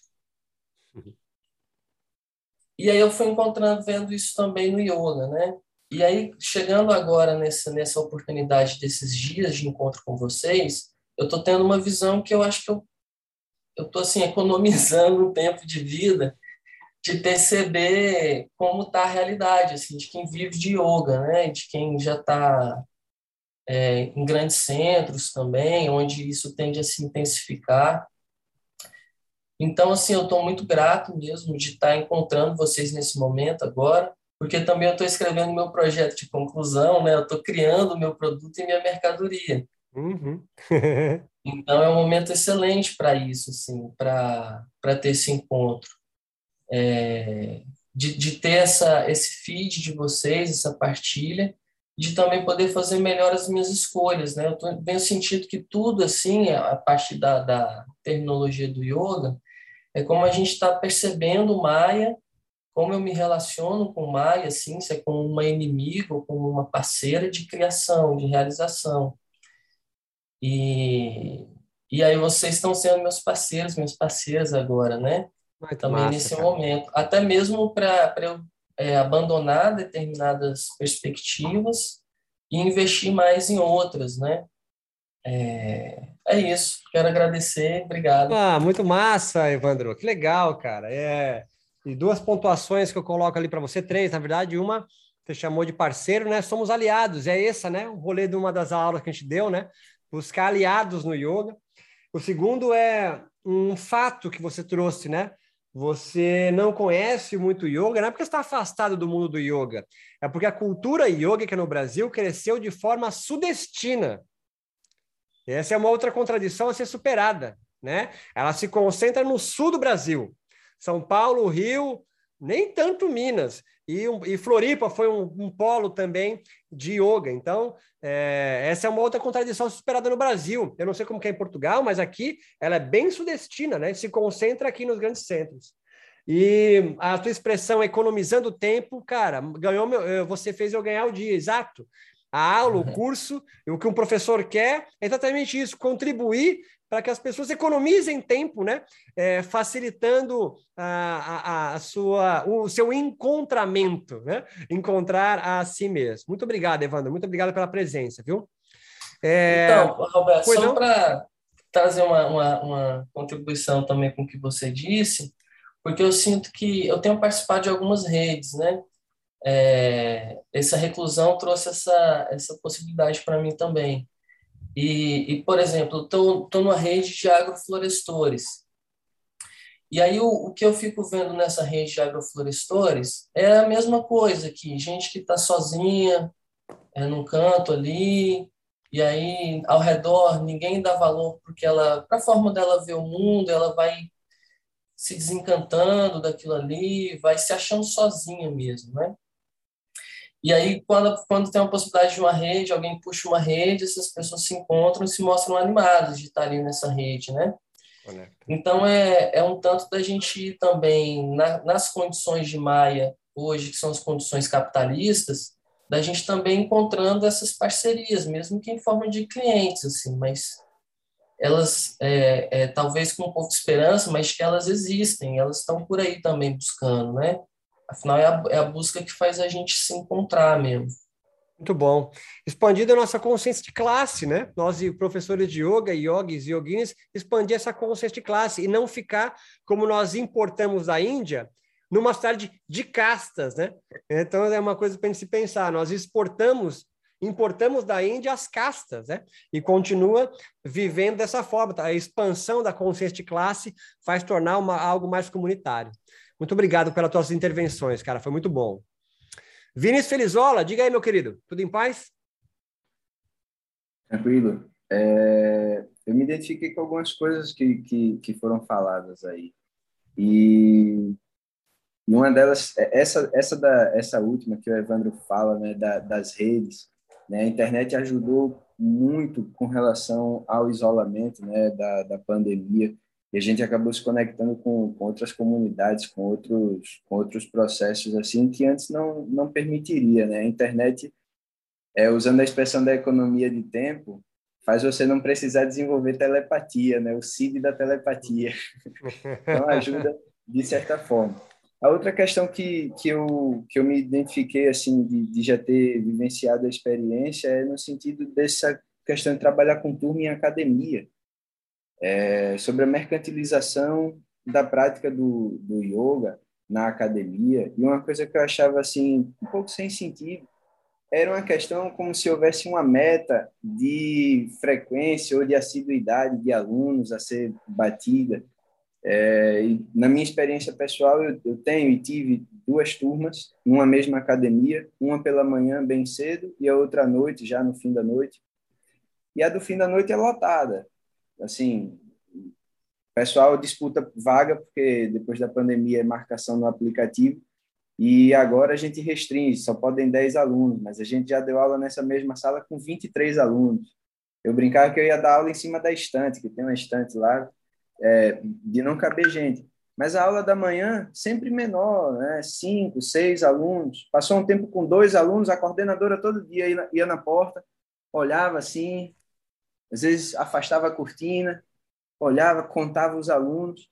E isso é uma forma um pouco complicada, porque, bem, não sei como é isso de, de você estar tá fazendo uma publicidade ou um apelo da, da sua aula de yoga, enfim, não é uma questão sobre uma ética de um conselho, né, como tem né, na OAB, tem no Conselho dos Fisioterapeutas, dos médicos, essa questão sobre publicidade do trabalho. Mas por que que você precisa estar nessa coisa de cumprir meta, tem que ter tantos alunos, se não tem tantos alunos é um demonstrativo de que a aula é ruim, ou se, e se tem muitos alunos é um demonstrativo de que a aula é boa. Pô, sua aula pode ser uma merda, mas ela agrada a quem Mas você vende fazer. bem, né? Mas você vende bem. É porque também, porque também tem a questão de que quem vai fazer a aula, quem vai consumir essa aula, a maioria das vezes não sabe nada sobre yoga, não sabe de onde vem, não sabe para que, é que se faz, não sabe. Às vezes está ali porque o psicólogo sugeriu, às vezes está ali porque o médico falou que é bom, às vezes está ali porque leu no livro da Madonna. Pô, vários motivos. Inclusive, essa questão, alguém falou sobre isso, né? sobre uma demanda de, de técnica, porque quer fazer, acho que foi a Margarida que falou, quer fazer a técnica, quer fazer o respiratório não sei qual. Pô, aqui já recebi também, aluno que chega, professor, eu vi essa foto aqui no livro da Gisele Bitt, como é que faz isso? Veja só, meu bem, você vai ter que fazer a metodologia que ela faz, porque provavelmente lá tem o caminho para você chegar a fazer isso. Eu não vou te ensinar a fazer isso. E a gente fala quase que com um constrangimento, né? Porque é como se você estivesse frustrando uma expectativa por não saber aquilo que ela quer que você saiba. Mas peraí, meu Deus, esse negócio não é, não é para libertar, não é para você se sentir mais autônomo, mais livre, mais assim, sem precisar estar tá se identificando com qualquer coisa. E aí você tem que corresponder a isso tudo, né? Essa questão do, do yoga em empresa, eu, eu fiz hoje uma, uma prática de relaxamento numa escola. Poxa, mas é bom, é legal, você está lá, é cheio, mais de 50 pessoas na prática. Mas tem ali uma coisa por trás que às vezes te deixa assim um pouco é, desconfortável, que você está ali porque aqueles profissionais estão exaustos. Eles estão cansados, estão atropelados pela carga de, de trabalho e carga de responsabilidade. E aí você aparece no fim do ano com uma vivência de yoga, para o sujeito relaxar e dizer: Nossa, como meu corpo descansou, como meu corpo está se sentindo mais leve agora. E sendo que a proposta da coisa é mais embaixo, né? mais profunda, mais é, é uma outra viagem, né? Então tem tem esses essas pedras aí, né? No bom, momento cara. eu estou saindo do ambiente de academia para ir para um espaço terapêutico onde tem atendimento de psicólogo e físio e tem também um salão grande para desenvolver as práticas do yoga. E é, causa até um estranhamento, porque às vezes eu falo, Neuraci, que é a diretora lá, Neuraci, eu posso trazer uns slides para mostrar para os alunos, que às vezes tem um nome em sânscrito que eu quero mencionar, mas eles não sabem como escreve, não sabem de onde é que eu estou tirando. Posso trazer? Pode, meu filho, traga, isso é ótimo, eles aprendem, só aprendem assim, viu? Vá trazendo e tal. Na academia, uma vez eu propus um negócio desse, não, rapaz, isso aí não, é dor de cabeça, para que fazer um negócio desse? Não, rapaz, vá fazendo seu negócio aí, que não tá bom, a aula não tá cheia. Vá fazendo aí, rapaz, não queira, não queira inventar moda. E eu fiquei meio, peraí, rapaz, não é assim não. Então tem, tem essas coisas, né? Que só Sergipe um é muito bom, Sergipe. Muito bom, ah, cara. É, Sergipe é. É muito bom, é, um, é muito bom. É um lugar especial. É um lugar, é um lugar especial. especial. Tá aqui é um lançado o convite, quem quiser vir conhecer, é um local muito especial. Mas, assim, compartilhando, né, fazendo uso do que o Evandro falou dessa rede aqui. Quando começou a aula, você falou, esses 13 malucos, né, esses 13, esses 13 doidões que estão aqui. E, e, e como é bom encontrar outros doidos. Né? Isso, é, isso é muito bom, dá um, dá um calor no coração, né? essa, essa sensação gostosa. Enfim, é, acompanhei a aula ontem presencialmente, essa hoje também, só agradecimentos. Realmente é uma economia de tempo, mas também é um desgaste mental, queimar os neurônios nessa troca de informações aí. Né? O Anderson, que, que até vai falar aí depois de mim, ontem trouxe várias citações, Nossa. o cara é brabo mesmo. Tô com medo do Anderson agora. Tô com é, exatamente, Ontem ele transitou e... entre Shakespeare e Lacan numa facilidade tranquila. É, o negócio. E fluiu, né? Você nem. Você nem não. Parecia uma passada de marcha brusca, né? O negócio fluiu. Não. Então, é, eu agradeço essa oportunidade de estar aqui em meio a essa rede, colhendo essas informações, colhendo aí sementes para semear por aqui também. E, e é isso, gratidão. Espero que a gente se encontre mais vezes aí. Não não, não lembro de ter olhado até quando iam essas aulas, enfim, mas depois eu vou dar uma olhada nisso. Mas que a gente se encontre mais vezes, seja nesse ou em outros cursos. Muito obrigado, Vinícius. Muito feliz. É, acaba amanhã né, o webinário, né? São quatro dias, então de, de terça a sexta-feira, e esse é um, um, webinário que antecede o curso, que vai começar em janeiro, que são dois encontros por mês, é quinzenal e vai durar seis meses. Então, esse, esse intensivo aqui do Parabelo é só um, um, aperitivo de um curso que vai começar em janeiro, dura seis meses com encontros é, quinzenais. Eu queria só apontar do que você disse, que sim, a coordenadora ia cobrar aumento de produtividade, né? Então, é isso, aumenta o número de alunos, aumenta o número do valor da mensalidade. E é necessário para romper isso, aumento de consciência crítica, é, de senso crítico, de consciência de classe, o aumento de debates como esse aqui, é, o SESC às vezes faz isso também, que eu sou convidado, mas é raríssimo. A maioria das vezes são clínicas para aperfeiçoar o asana, né? Então, sobretudo, nós precisamos transformar o mundo pelos corpos. acho que essa é a proposta do rolê. É, alternativas que terão de ser inventadas. Essa é a saída, né? Para superar as contradições, isso só acontece em tentativa e erro, e aí aumenta o senso crítico, a consciência de classe, aumenta o debate. Isso é um ciclo virtuoso que nós temos que furar nesse ciclo vicioso que o capitalismo nos coloca, igual uma rodinha, num, num um ratinho numa na rodinha, tu cansa e não consegue nem pensar sobre nada, né? Você não tem tempo nem para estudar, se dedicar em nada, e o próprio sistema te alimenta a não pensar, porque o aluno não quer isso. O coordenador fala: para com isso, rapaz, não precisa disso aí, não, é só dar aula aí, monta asana, a galera gosta, tá comprando, e é isso, vai. Depois você coloca slide aí, o pessoal para de vir. Aí, então, é um ciclo vicioso que a gente entra e não acaba mais. Né? É, professor, só para concluir, aproveitando todo mundo que falou, depois pediu a palavra para fazer uma, uma réplicazinha. É, agora, lá na, na, turma da noite, que ela é mais cheia, as alunas já são alunas antigas, né? já, já fazem lá alguns anos, então a gente já se conhece. Aí, de forma até um pouco subversiva, a gente fura a grade da academia e faz o que eu apelidei de momento da fofoca. A gente não fala mal de ninguém, a gente só conta da própria vida mesmo. Muito né? bom, cara. Muito Mas bom, porque é, naquele livro Sapiens, de Harari, ele fala uhum. sobre isso, né? sobre essa conexão que a gente cria quando a gente faz fofoca, quando a gente fala de alguma coisa né? sobre cotidiano, sobre a nossa vida, quando a gente vai construindo esses laços.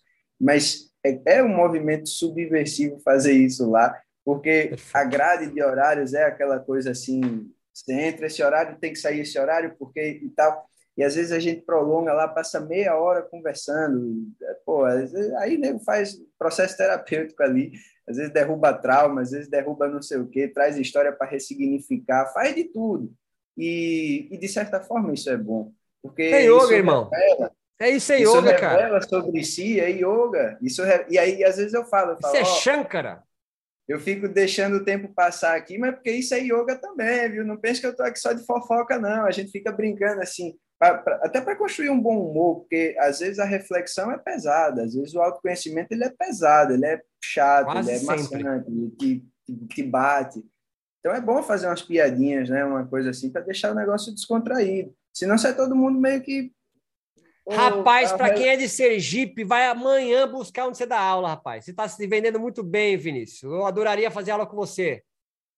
Pô, professor, pode fazer, tem uma grade online aí. Tem uma grade online rolando, pode fazer, você vai gostar, Perfeito, que a turma é mó carinhosa. Vou falar, tive aula com esse cara, esse cara é mó maluco, vamos fazer aula com ele.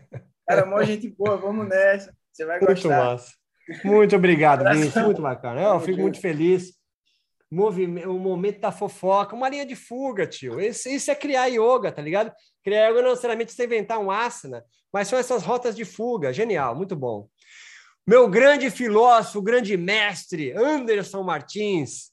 Vai lá, estamos todos abertos para as suas intelecções. Oh, meu Deus. Gente, muito obrigado. Estão é, me ouvindo bem? Perfeito. Dá para ouvir?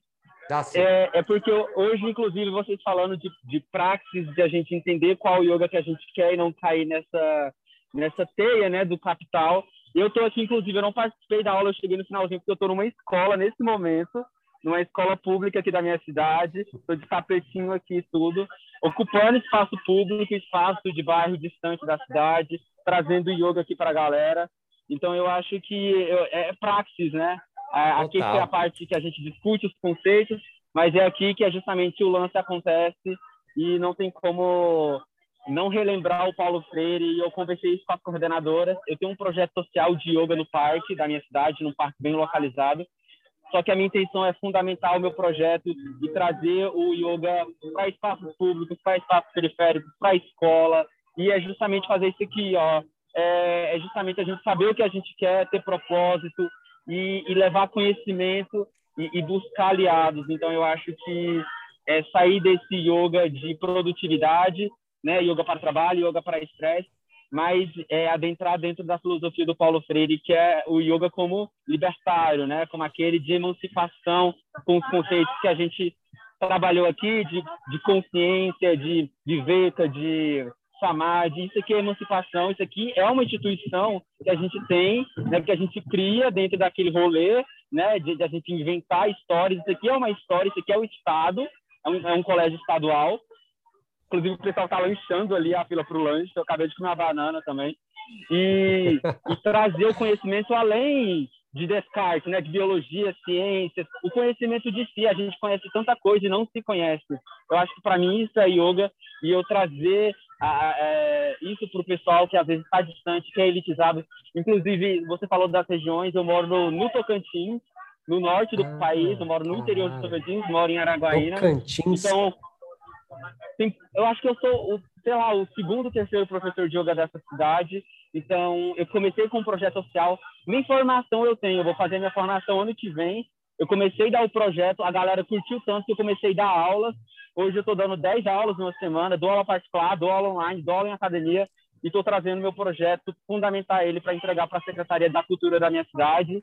E é justamente é, para ocupar locais públicos, para entregar qualidade de vida também, saúde, bem-estar, mas, sobretudo, emancipar pessoas e, e trazer consciência, fazer né, da vida algo mais valoroso, algo mais interessante e usar do yoga como esse aliado. Não só o yoga, mas, enfim, a arte, a capoeira, a dança, a música, o funk, que é tudo isso aqui, ó.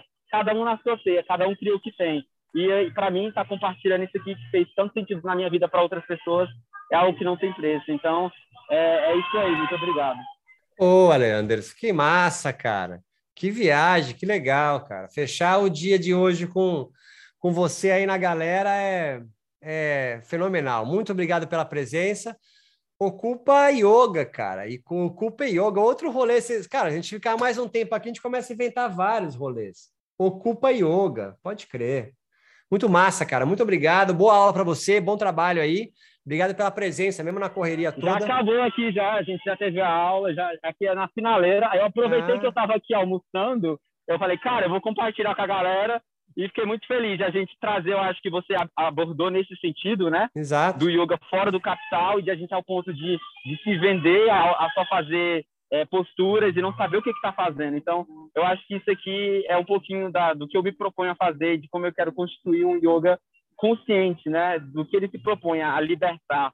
Então, eu acho que estar tá num ambiente como a escola, que é o que é, um meio que a gente, toda mãe fala, né, filho, estuda, é algo que ninguém te tira o conhecimento.